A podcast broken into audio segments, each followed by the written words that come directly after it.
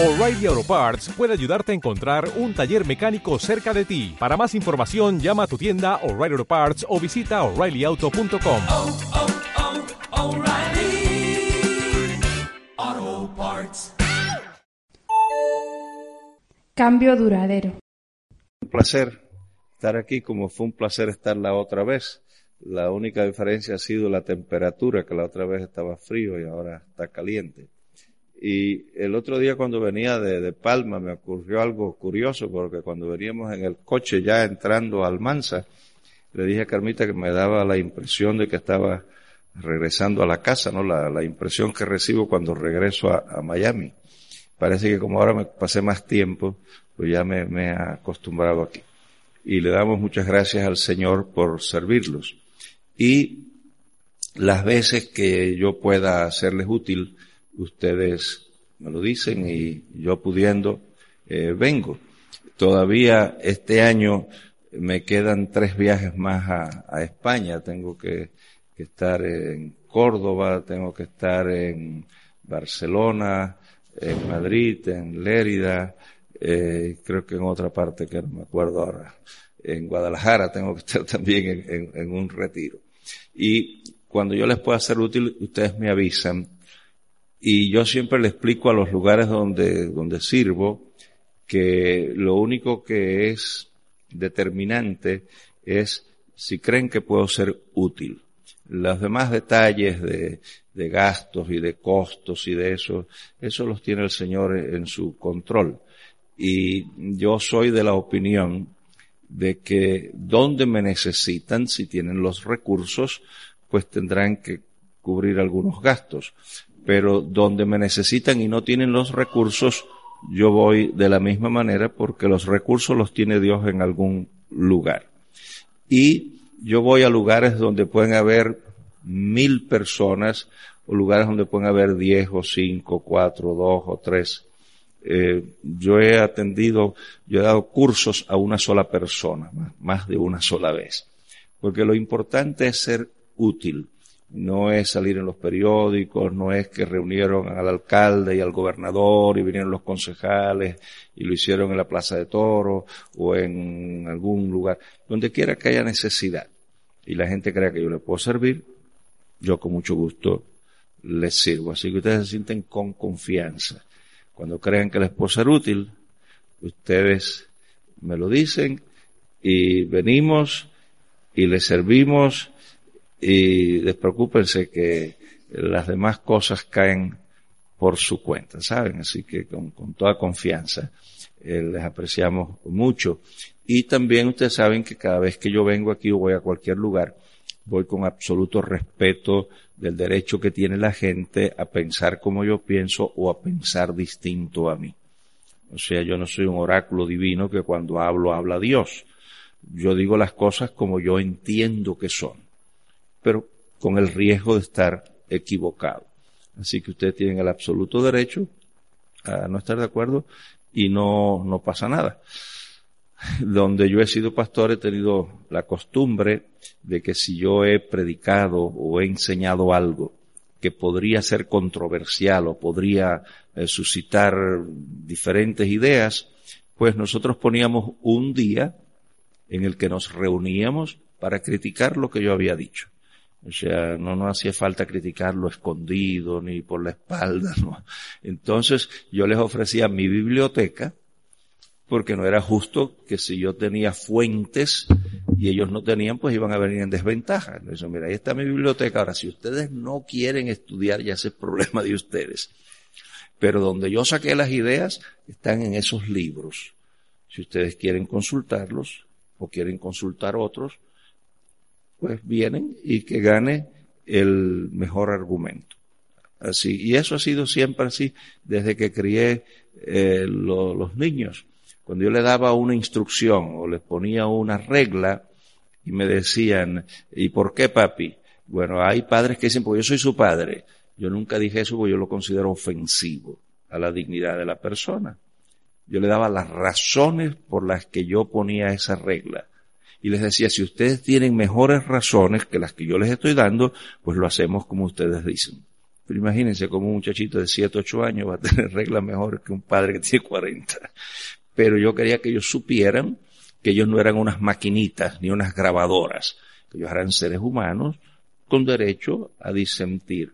Y una de las grandes felicidades que yo recuerdo es uno de los hijos cuando tendría quizás como 11 años.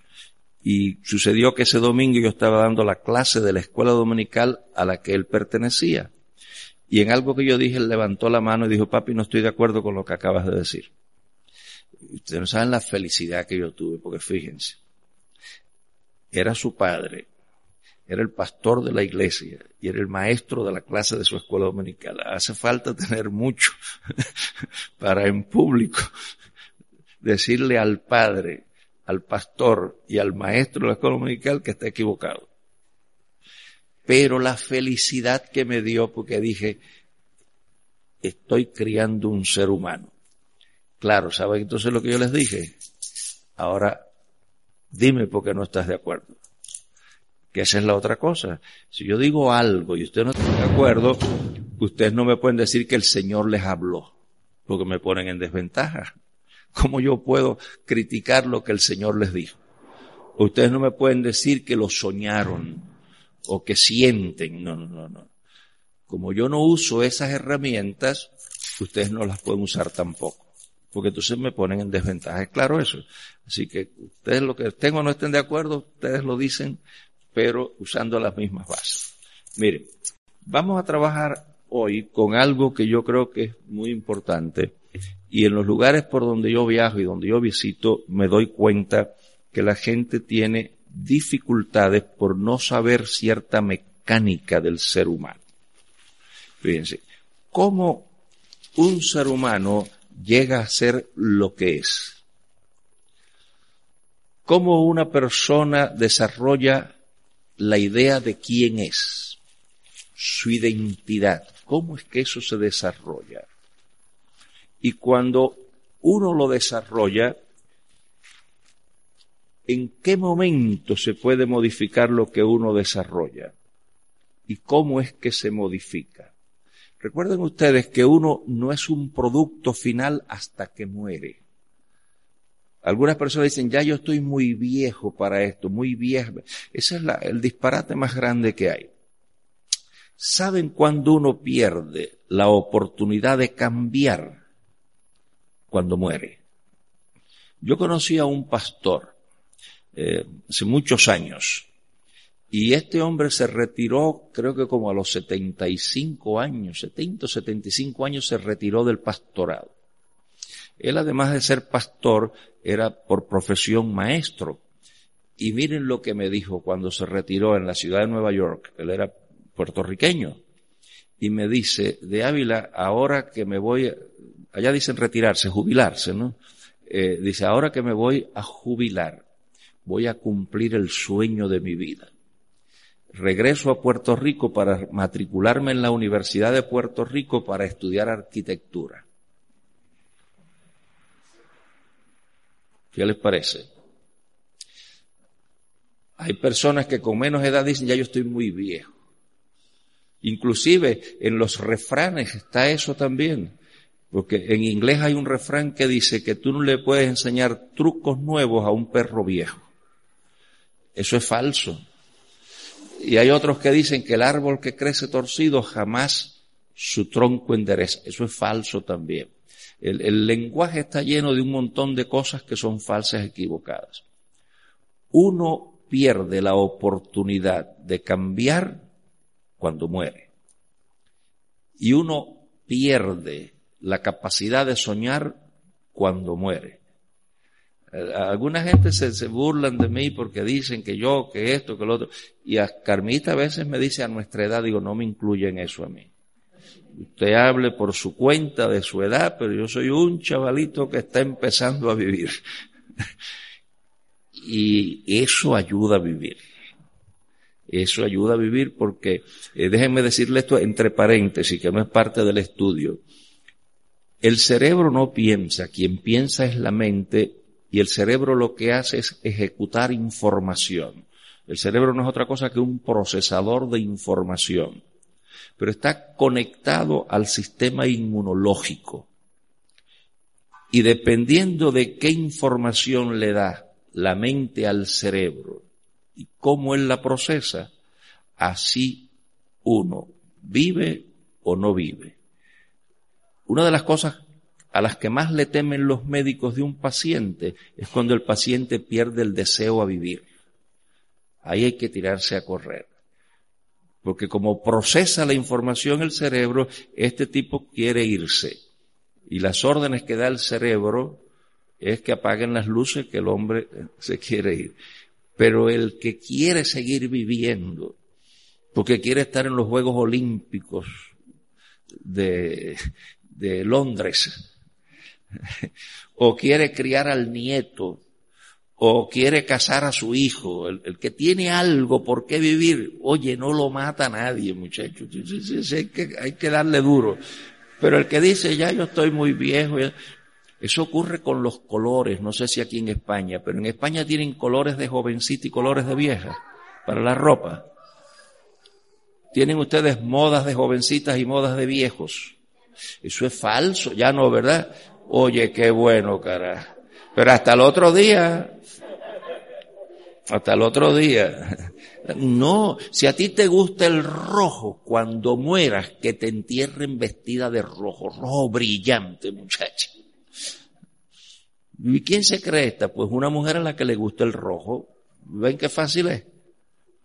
Bueno, pero bueno, eso se lo pasé sin cobrarle. Vamos ahora a lo que va. Pero es que eh, eh, a, mí, eh, yo me ocupo en ayudar a la gente a que si Cristo dijo, les doy vida y vida en abundancia, ¿por qué la gente la reduce? ¿Por qué la gente tiene que... Carmita nunca me ha oído quejarme a mí de nada. De nada. A mí me cae un limón en las manos y yo me busco un pedazo de hielo y me hago una limonada. No, es que esto es una malicia que tiene que con, entra y sale. ¿tú si, yo fuera supersticioso, pensaría que, que es una, una malicia. Mire, vamos a empezar a trabajar. Primer concepto. Concepto de ser. Cuando nace el bebé, y ayer nació ya uno aquí en la familia de usted, cuando nace.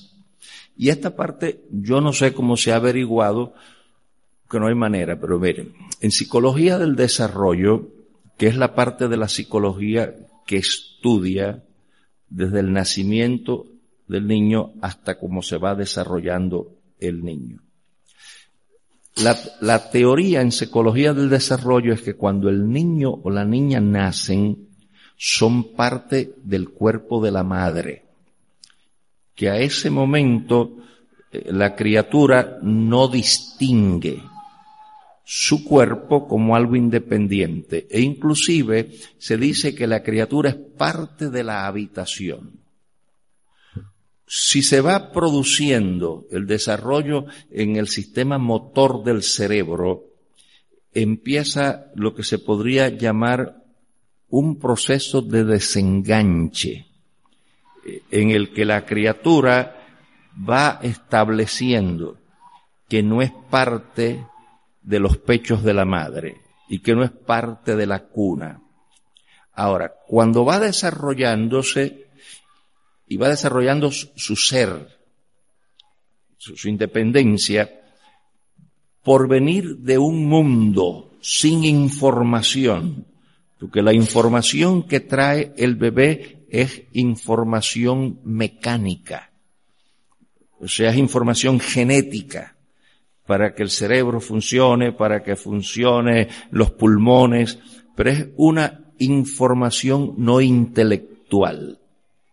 Ahora, cuando ya la criatura se va desarrollando más y empieza a tener comprensión de ideas, no sabe quién es.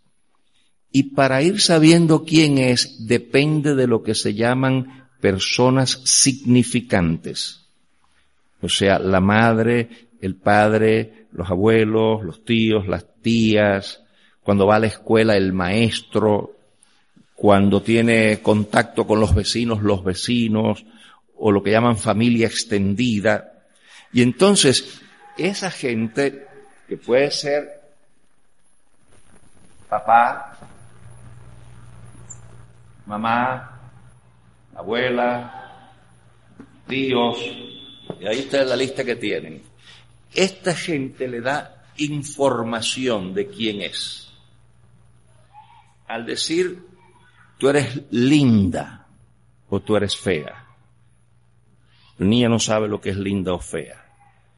Pero como la, la persona significante es persona de autoridad, o sea, lo que dice esa persona tiene autoridad y se acepta que soy fea o que soy linda, que tengo valor o que no tengo valor. Cuando los padres le dicen eh, te quiero mucho, cuando los padres le dicen tú tienes mucho significado, pero los padres hablan dos lenguajes particulares. Uno es un lenguaje oral y otro es un lenguaje de conducta, y los dos son importantes.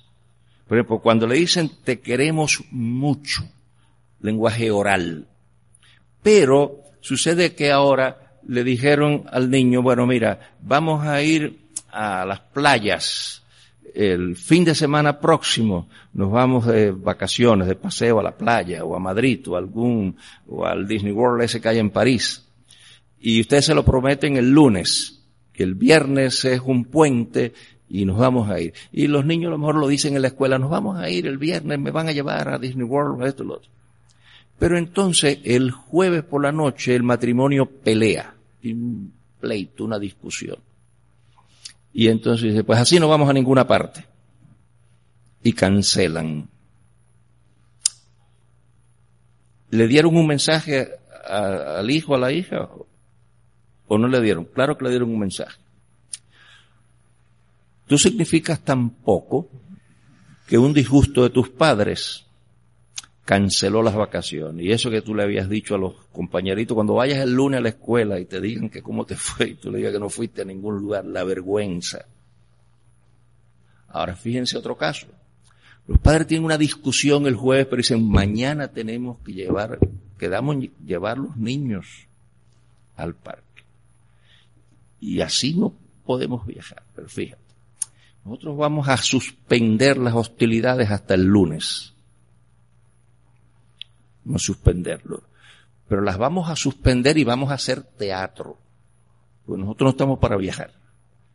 Pero si nosotros vamos serios en el coche, los niños van a ir tensos. Y cuando tengan sed, no les van a decir que paremos allí en, en la estación de servicio y van a pasar seis y van a hacer pipi en los pantalones y en la batita porque no se van a atrever. No, entonces dice, para que ellos disfruten tenemos que ir como si fuéramos de luna de miel.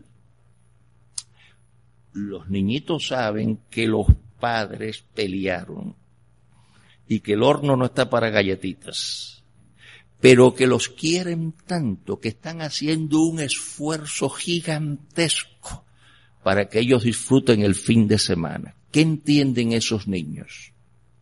Nuestros padres nos quieren nosotros tenemos significados para ellos, el esfuerzo que están haciendo. Mira a papá diciendo a la mamá, eh, ¿te apetece que paremos para un bocadillo? Que mi papá lo que está es loco por arrancarle el cuello a mi madre. Mira qué buen actor es. Cariño, paramos para un bocadillo. y los niñitos que conocen a los padres saben, este tío está haciendo un esfuerzo para que yo vaya tranquilo y feliz ahí diste mensaje. ¿Qué sucede? Que no todos los mensajes son así.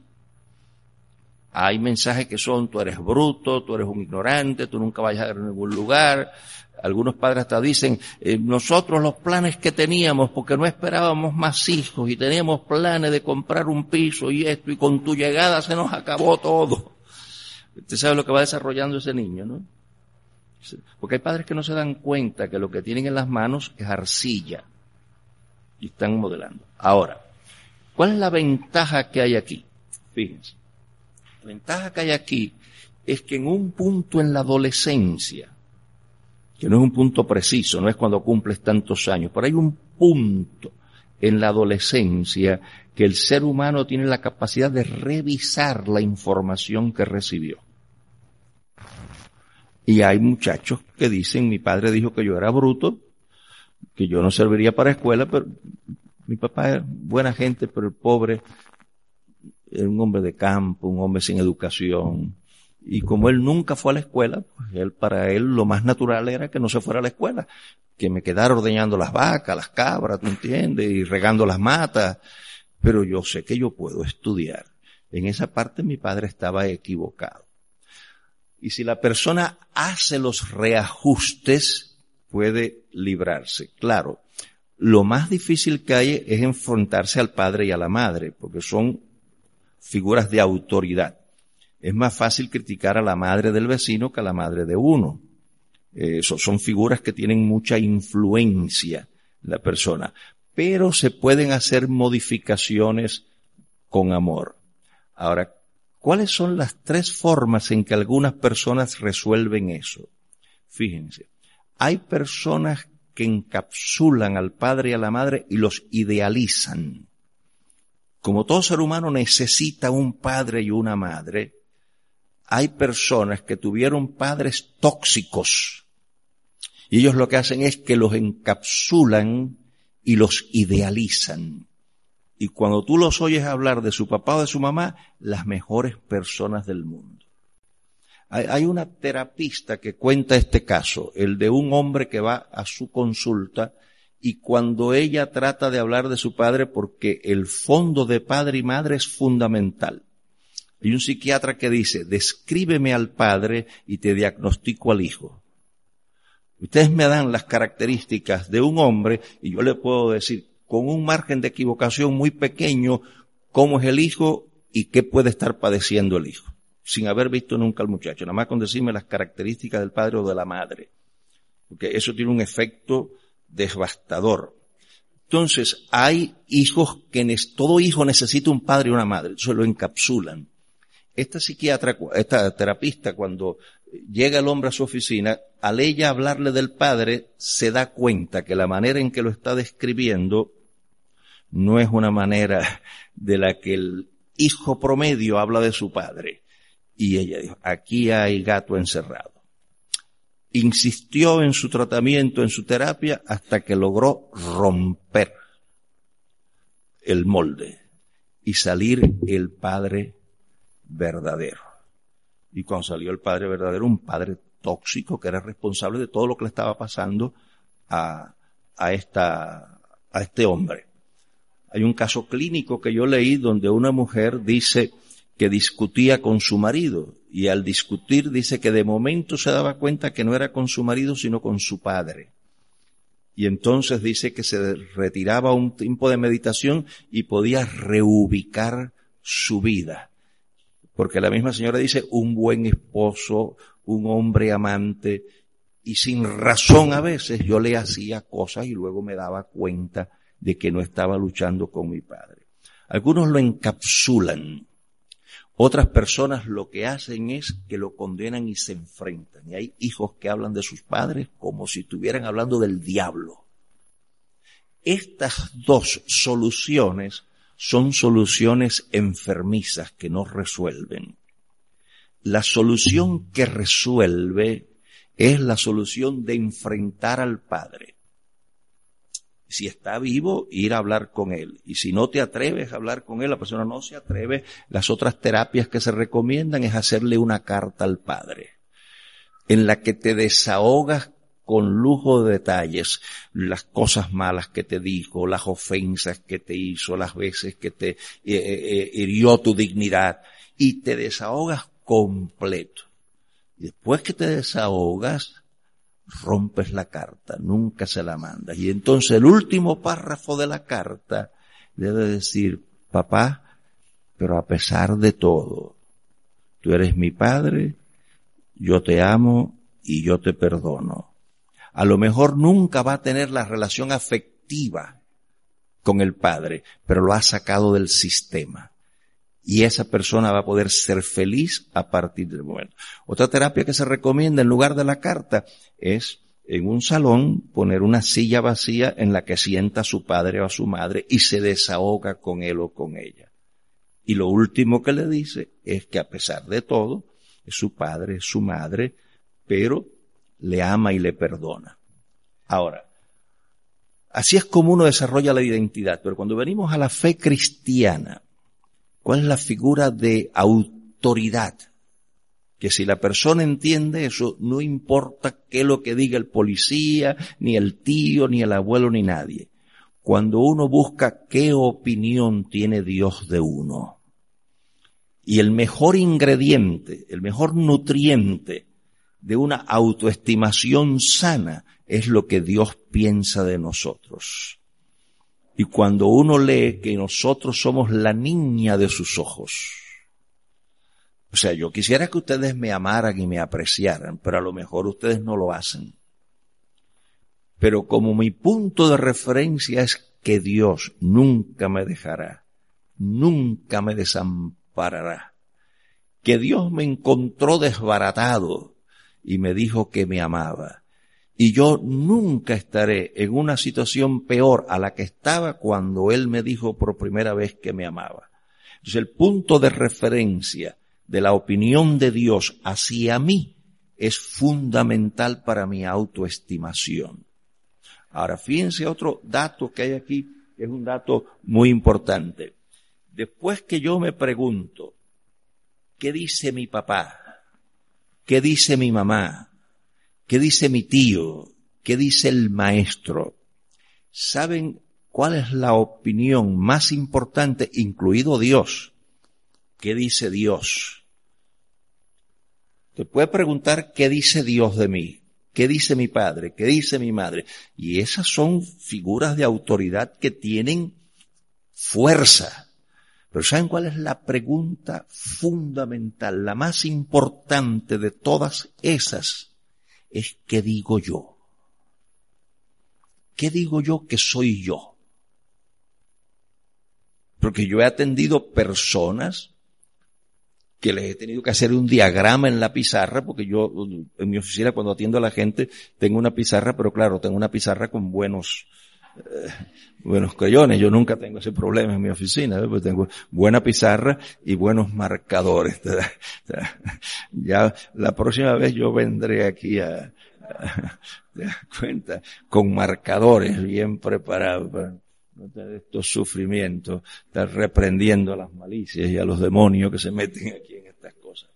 Pero fíjense ustedes, ¿qué digo yo?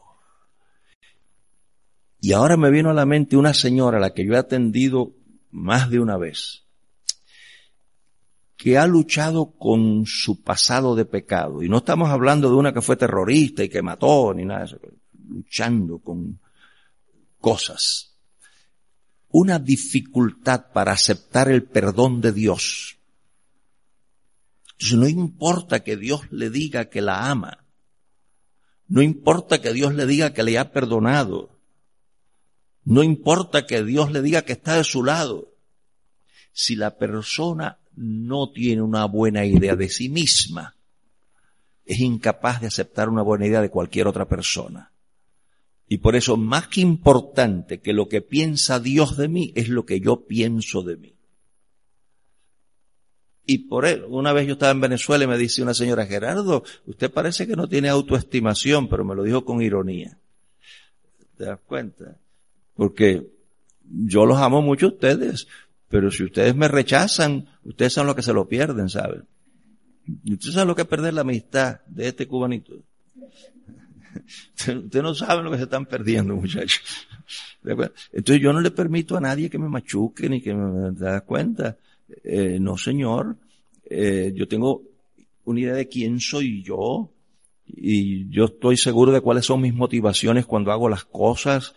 Yo estoy seguro de por qué hago ciertas cosas, por qué digo ciertas cosas. Porque si yo no tuviera una buena idea de mí, no importa la idea que tenga Dios la, la, la, la, mala idea. Yo, yo fui pastor de un señor, eh, ya ancianito cuando yo fui su pastor, el, hombre de la raza negra, y yo creo que venía más o menos pegado a la época de la esclavitud en Cuba o muy cerca. Y ese hombre, cuando se paraba a dar un testimonio, se daba golpes de todos colores. Se ponía don Sixto Cogles, un hombre fuerte, Sí, hermanos, yo le doy gracias a Dios porque este tronco viejo, esta cosa inservible. Y cuando acababa, yo le dije, don Sixto, ¿por qué usted se golpea tanto? Usted no es un tronco viejo, usted no es una basura, usted es un ser humano de calidad, con virtudes. Y óyeme, pero cuando volví a testificar, Sixto otra vez a darle machetazos al árbol viejo que no servía para nada. Y yo no me parece que logré quitarle esa idea a don Sixto. No, no, no, no, no. Usted no es eso. Hay un letrerito que ponen allá, de esos letreros que ponen en los coches y eso. Hay uno que yo leí en Estados Unidos que dice, Dios no hace basuras. Cuando usted tiene la imagen y semejanza de Dios. Y saben que una de las cosas que lo va a acompañar a uno en la vejez, y claro, a mí me faltan muchos años todavía para llegar allá, pero llegaré algún día. Y cuando lleguen, ¿saben por qué a mí la soledad no me va a saltar? Porque hay dos razones para sentirse solo. Una es tiempo con el que no se sabe qué hacer. Y yo tengo tantas ideas de lo que quiero hacer que la vida que me queda, eh, los años que me quedan a mí, eh, que son bastante, te das cuenta, porque a mí me quedan 48 años de vida. No me voy de aquí ni un día antes, muchachos. Si esto es tan bueno, ¿por qué me voy a ir de aquí, muchachos? el suicidio es la, la, cosa más estúpida que puede haber en el mundo, te das cuenta. Entonces, pero llegaré algún día a esa edad y tengo cosas que los 48 años que me quedan no me da tiempo para hacerlas. Así que como se me van a quedar cosas sin hacer, no me podré aburrir. Y la otra razón para sentirse solo es no estar contento con uno mismo. Y como a mí me encanta andar conmigo. Yo disfruto a la gente, pero no la necesito. Y ahí es donde está la salud mental. Porque si yo no disfrutara a la gente sería un ermitaño, perdido una montaña y no sabría lo que me estaría perdiendo. Porque ustedes saben lo que yo me habría perdido si no hubiera estado este mes aquí con ustedes en convivencia y en haciendo chistes y molestando a la gente y diciéndole a tía Julia lo que dijo fulano sin haberlo dicho. ¿Te das cuenta? Ahora cuando cogimos el coche, eh, como, como eh, el que dice Maruja que hijo de Paco es vecino mío. Entonces ahora, cuando Paco me fue a buscar, pues yo me estaba despidiendo de él. Y entonces cuando nos montamos en el coche, eh, dijeron, no, que, que, del hijo. Digo, no, no, sí, pues me acabo de despedir ahí. Y le dije, mira, ahí viene tu padre. Y entonces él me dijo, no, el que dice mi madre que es mi padre. Pero claro, él no había dicho nada. Pero tú sabes qué sabroso fue eso decirlo. Eso como que te da, como que te desahoga, ¿tú entiendes? Cuando, ¿y qué? No, no, que me acabo de despedir ahora, eh, con, con, el hijo de Paco. Y entonces, no, pero él me dijo, no, el que dice mi mamá que, que es mi padre. Entonces, si yo no lo apreciara, yo los disfruto a ustedes. Pero es que si yo los necesitara a ustedes, ¿qué me va a pasar mañana? Pues iré con una depresión que cuando llegue a Miami me hospitalizarán. Pero no, no, yo los disfruté a ustedes hasta esta noche, pero mañana no los tengo, así que el muerto al hoyo y el vivo al pollo. Abramos el capítulo de Miami mañana. y Almanza, magnífico lugar, pero yo no estoy allá ahora. ¿Te das cuenta? Entonces, ahora, de aquí me preguntan de Miami y digo, chico, eso allí la gente no sabe vivir. Y es verdad que no saben vivir, pero como yo estoy allí, yo tengo que aprender a vivir aunque la gente allí no sepa vivir. Entonces, ¿qué digo yo de mi vida? Y al yo decir lo que yo pienso, yo voy a ajustar la opinión de la gente. Yo voy a ajustar que mi padre dijo que soy un bruto, yo no creo que soy bruto. Que mi madre dijo que yo nunca iba a llegar a ninguna parte, no, yo no creo que voy a llegar, yo sí voy a llegar a alguna parte mi opinión, ¿qué pienso yo? Porque si uno piensa mal de uno, ni Dios puede ayudarlo a uno. Recuérdense que Dios no es mago y Él no hace magia. Y en la Biblia, cuando ustedes van a la Biblia, la conducta no es que Dios lo hace a uno. Porque alguna gente creen que al que tiene paciencia es que Dios le dio paciencia. Y entonces al que no se la dio, se fastidió. Algunos creen que es que Dios le quitó el demonio de mentira. Y entonces al que no se lo quitó, no, no, Dios nos da órdenes para que nosotros dejemos nuestra conducta mala. Y ahí es donde viene la próxima parte. Cuando uno crece, recuerden ustedes que hay un concepto en sociología que se llama transferencia generacional, que es la herencia de conducta. Hijo de borracho va a ser borracho. Hijo de mal proveedor va a ser mal proveedor. ¿Cómo es que uno es lo que uno es? Por el aprendizaje. Yo les he dicho a ustedes que la mujer aprende a ser madre con su madre y aprende a ser esposa con la esposa de su padre, pero aprende a ser mujer con su padre. O sea, la madre le enseña a la hija a ser madre y le enseña a ser esposa. Y el padre pues enseña a los hijos a ser padres y a ser esposos. Pero con relación a la mujer, el nutriente fundamental, no para ser madre ni para ser esposa, sino para ser mujer. O sea, el valor de mujer, la identidad de mujer, se la da el padre. O sea, una mujer se valora en la medida en que la valora no la madre, sino el padre, porque el padre es el hombre significante. El padre que abraza a su hija, que besa a su hija, que acaricia a su hija, que le dice que es su princesa, que es su reina, que es lo mejor que le puede haber pasado. Le está dando unos datos de identidad que el que estruje a esa muchacha hay que darle un premio. Porque el que viene a maltratarla o el que viene a subestimarla, la muchacha viene vacunada y no acepta de ningún hombre un trato que no sea el trato de la cortesía y la gentileza que le dio su padre. Eso es fundamental. Fíjense a qué extremo llega que en estudios que se han hecho de la prostitución femenina, una de las variables que se ha establecido es que mujeres que se dedican a la prostitución, como norma, en su mayoría, está la ausencia de un padre amoroso. Si el padre maltrataba a su madre, pues entonces ella va a pensar que lo normal es que la maltraten a ella. Si el padre no le dio los elementos de, de, dignidad, de identidad, pues ella va a pensar que ella es un trapo, cualquier cosa. Ahora, hay algunas, y ahí viene la excepción, porque Dios es bueno.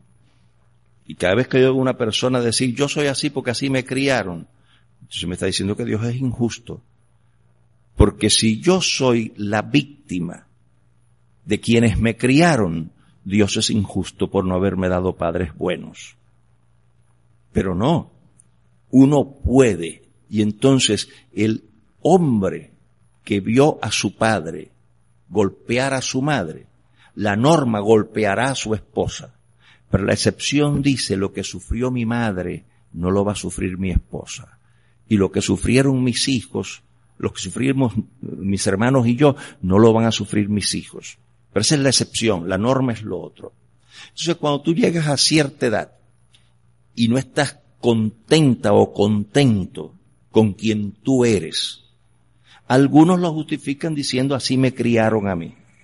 Y mi padre fue así, y mi abuelo fue así, y yo voy a ser así.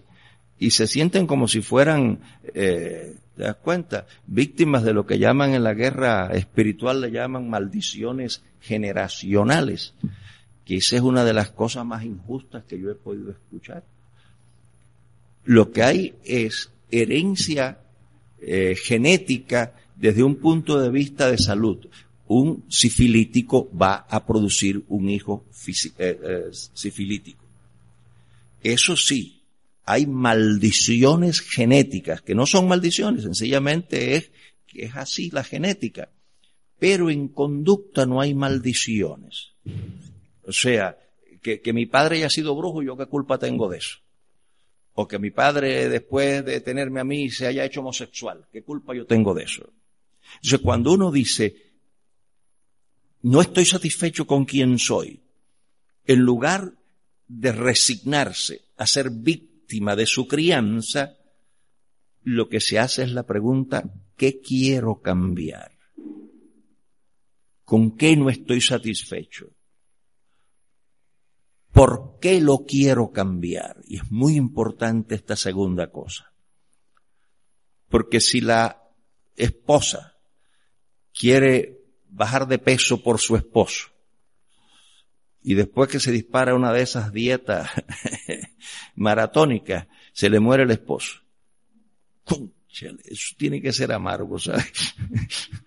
o se divorcia de ella el esposo.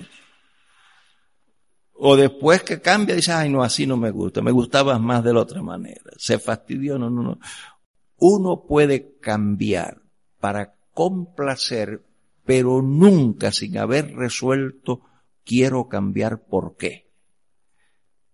Quiero cambiar porque me sentiré mejor, quiero cambiar por razones de salud, quiero cambiar porque entiendo de que esta forma de vida no me lleva a ningún lugar. Uno tiene que cambiar por razones personales. Porque si cambia por razones que están fuera del control de uno, esas personas pueden cambiar cuando ya uno cambió. No, ¿por qué quiero cambiar? Y entonces, ¿cómo puedo cambiar? Y hay dos maneras de cambio, dos formas de cambiar. Vamos a ver si esto escribe ahora, porque ahora sí me es importante. Un caso. En esto no hay magia. Y en esto, ustedes si quieren pueden orar o si quieren no tienen que orar. Eh, para que un alcacer se haga efecto no hay que orar. O sea, lo que hace que la le haga efecto es la composición química que tiene. Usted lo puede hacer orando sin orar. Los ateos cuando toman alcacelser funciona. Claro que sí, porque, porque hay una sustancia química que tiene un efecto en esa condición. Claro, orar es bueno, yo no estoy diciendo que sea mal orar. Pero es que alguna gente que oran, pero no se meten en la cocina a guisar. Señor suplirá nuestros alimentos. Bueno, yo creo que en el desierto Dios lo suple, pero en Almanza, donde hay supermercados y donde hay carnicería, que usted se ponga a orar para que Dios le suple la comida y no vaya al supermercado, muchachos. Veo muy mal la comida. Entonces, fíjense, estos son cosas mecánicas que uno puede encomendarse al Señor. Pero si uno no actúa, yo conozco gente orando, orando, orando, orando y nunca cambian porque nunca integran. ¿Te das cuenta? Entonces fíjense, estos son periodos de tiempo y estos son niveles de conducta. Ahora hay dos maneras de cambiar. Una manera de cambiar es lo que se llaman cambios de crisis. Y otra manera de cambiar es lo que se llaman cambios de fondo. Fíjense, para ponerles un ejemplo gráfico que ustedes tienen que haber pasado. Si aquí hay un armario grande y hay un niño jugando de aquí de la iglesia y el armario viene a caer y usted lo ve y corre, usted le pone el hombro y aguanta el armario y saca al niño. Como usted piensa que no creía que tenía la fuerza para aguantar ese armario, entonces mañana vuelve y al armario y le mete la espalda. Y se cae usted y el armario y se va con la espalda partida para la casa. Y usted dice, pero si yo ayer lo aguanté. Ah, ¿por qué lo aguantó? Porque la psiquis humana tiene un mecanismo parecido al de los coches. Lamento que yo no sé cómo se llama eso en castellano, pero como tenemos aquí una profesora de inglés, ella puede ayudarme. Ese mecanismo se llama overdrive. Overdrive eh, es, ¿eh? No me suena. Eh, la traducción no me suena. Es un mecanismo en la transmisión que lo que hace es que hace que la transmisión salte. Y entonces de esta velocidad salta a una velocidad que el coche vuela. Eso es cuando uno está en una intersección y no vio el camión o no vio el peligro y acelera. Luego la transmisión regresa a su normalidad. Entonces, en la psiquis humana hay un principio equivalente al overdrive, que en momentos de crisis Usted nunca, no sé si le ha pasado a usted porque como aquí viven en el pueblo, pero gente que vive en el campo, cercas altas, y ha venido un toro, y el tipo hace así, muchacho, y vuela la cerca. La trata de brincar después sin el toro, ¿y qué va, muchacho? No llega. En momentos de susto y de emergencia, la psiquis humana desarrolla unas capacidades por ejemplo, ¿usted no se han dado cuenta de esto cuando tienen un familiar gravemente enfermo, en crisis, y usted se pasa noches sin dormir y noches sin comer ahí al lado del cañón? Y cuando la persona muere, y se desploma. ¿Por qué? Sencillamente porque en la crisis el ser humano tiene unas capacidades que no son las capacidades normales. Entonces, aquí, por ejemplo, hay un marido que vive en una conducta de nivel 2 y la mujer ha estado aguantando y aguantando y aguantando. Ramón, Ramón, y dale a Ramón y nada. Y entonces un día llega Ramón y encuentra unas maletas en la puerta de la casa. Y eso, María, no me dijiste que ibas de viaje. No, yo no voy de viaje, que te vas de viaje eres tú. Ahí están tus cosas, levanta el campamento porque yo no aguanto más. ¿Pero por qué, María? Porque yo llevo tiempo diciéndote a ti que a mí no me gusta que vivas aquí, a mí me gusta que vivas aquí. Ay, no, María, pero no, perdóname, yo no sabía que era tan serio. Mire, y el tipo en forma perpendicular, como un cohete, salta de aquí aquí. ¿Qué sucede? Que como es un cambio de crisis, cuando la crisis va pasando, Ramón va haciendo. Y aquí, hasta que le vuelvan a hacer la maleta. Y vuelve, dispara para acá el tipo. Se llaman cambios de crisis. Bueno, los cubanos le decimos eso bembú. Me parece que bembú suena más bonito que berrudo, ¿verdad? Burrudo.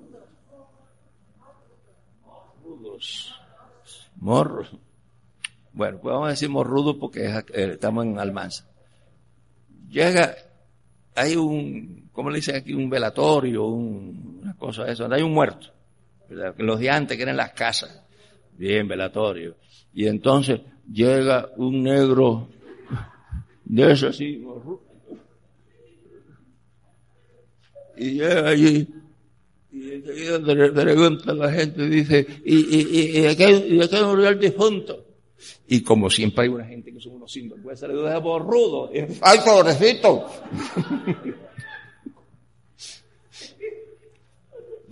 es un cambio de crisis, el susto que le dio. ¡Ay, pobrecito! Por poco se traga todo esto de aquí. El pobre negro muchacho cada vez que van a los funerales la gente, ¿y de, qué murió? De alta velocidad, un accidente. ¿Cómo sale la gente del, velatorio? Como si estuvieran en hora escolar, frente a una escuela, despacito, hasta que la imagen del muerto se va disipando. Y cuando la imagen del muerto se va disipando, y vuelven a correr otra vez.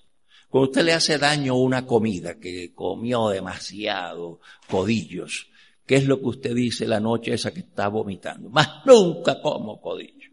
¿Usted nunca le pasaba eso? hasta que la imagen se disipa y le vuelve a meter mano al codillo hasta que le vuelva a reventar la vida. Eso se llaman cambios de crisis. Todos los cometemos. Puede que haya algunos que nunca lo han cometido, pero es muy difícil encontrar un ser humano que en alguna ocasión no haya tenido cambios de crisis. Pero los cambios de crisis duran lo que dura el estímulo. Como en algunas iglesias, que hay predicadores que tienen la habilidad para hablar del infierno que tú sientes las llamas, muchacho.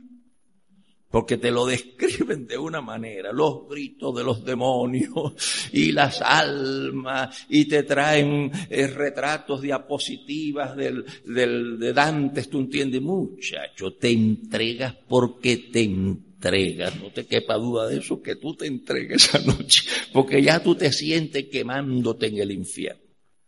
Hasta que te vas para la casa y cenas y te acuestas y duermes con una o dos pesadillas, pero el otro día ya no te dan pesadillas y cuando se te disipa. Eso pasa con las ofrendas también, misioneros que traen retratos con los negritos de África llenos de mocos y de lágrimas y de moscas y la gente promete todo.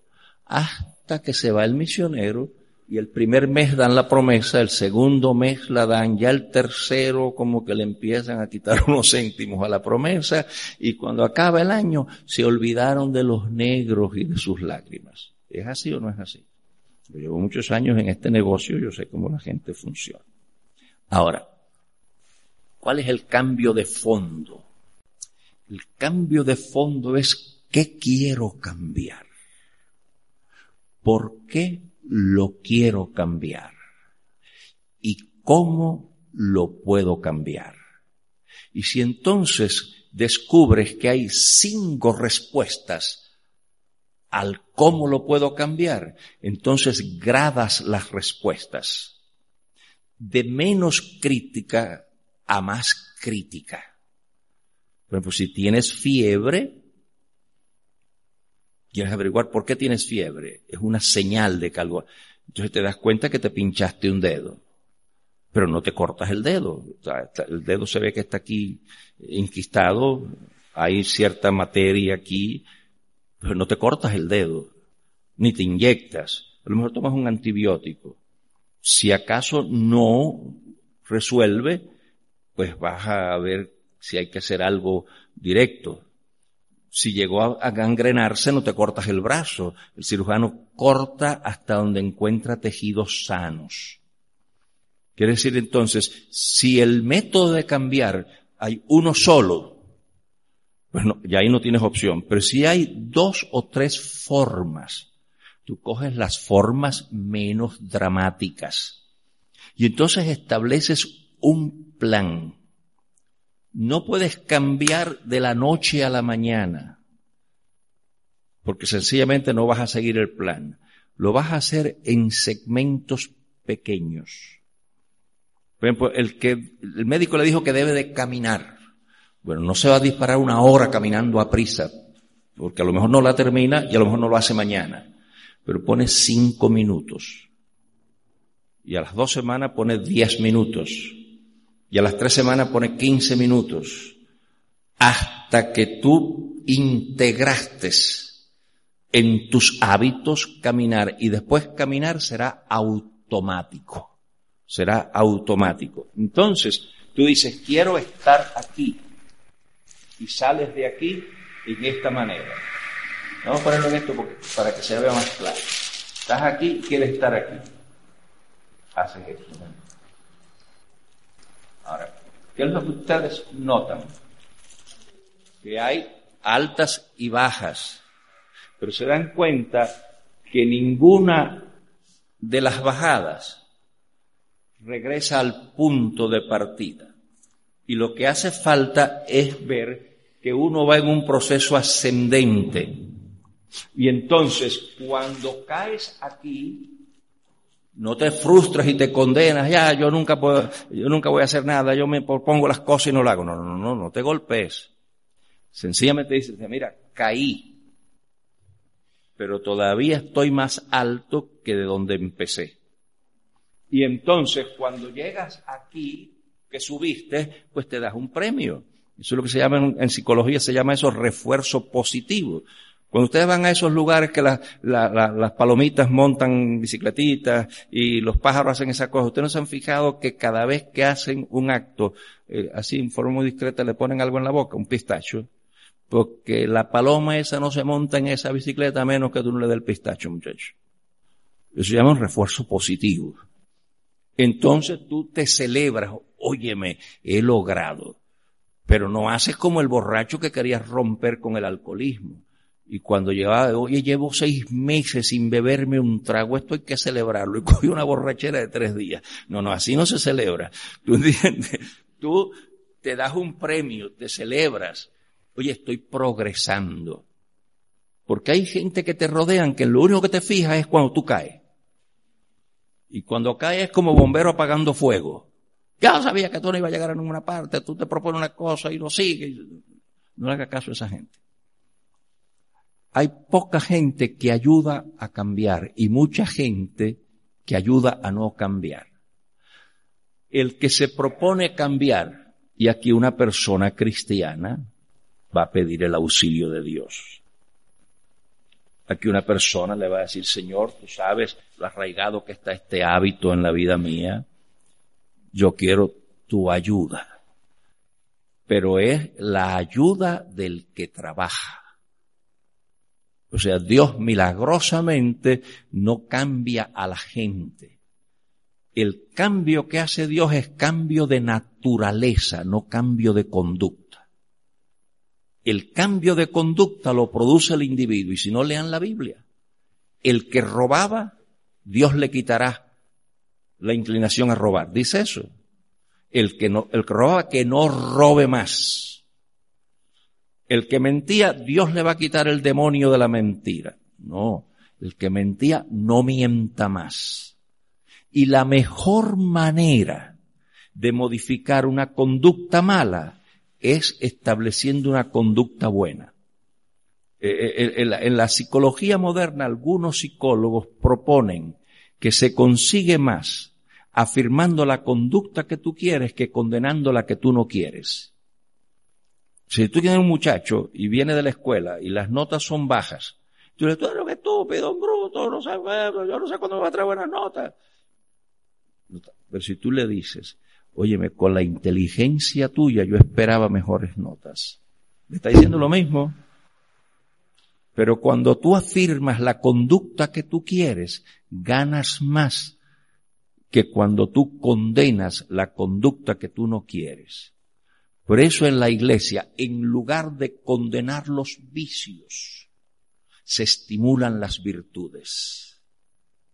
Una diferencia de la vida cristiana es esa, y la Biblia enseña eso. Por ejemplo, en el mensaje de Cristo él habla muy poco de la muerte, de qué es de lo que habla siempre Cristo, de la vida, de la vida, porque tú estás siempre hablando de la muerte y de la muerte y de la muerte y de la muerte, muchachos, cualquier día caes muerto tú.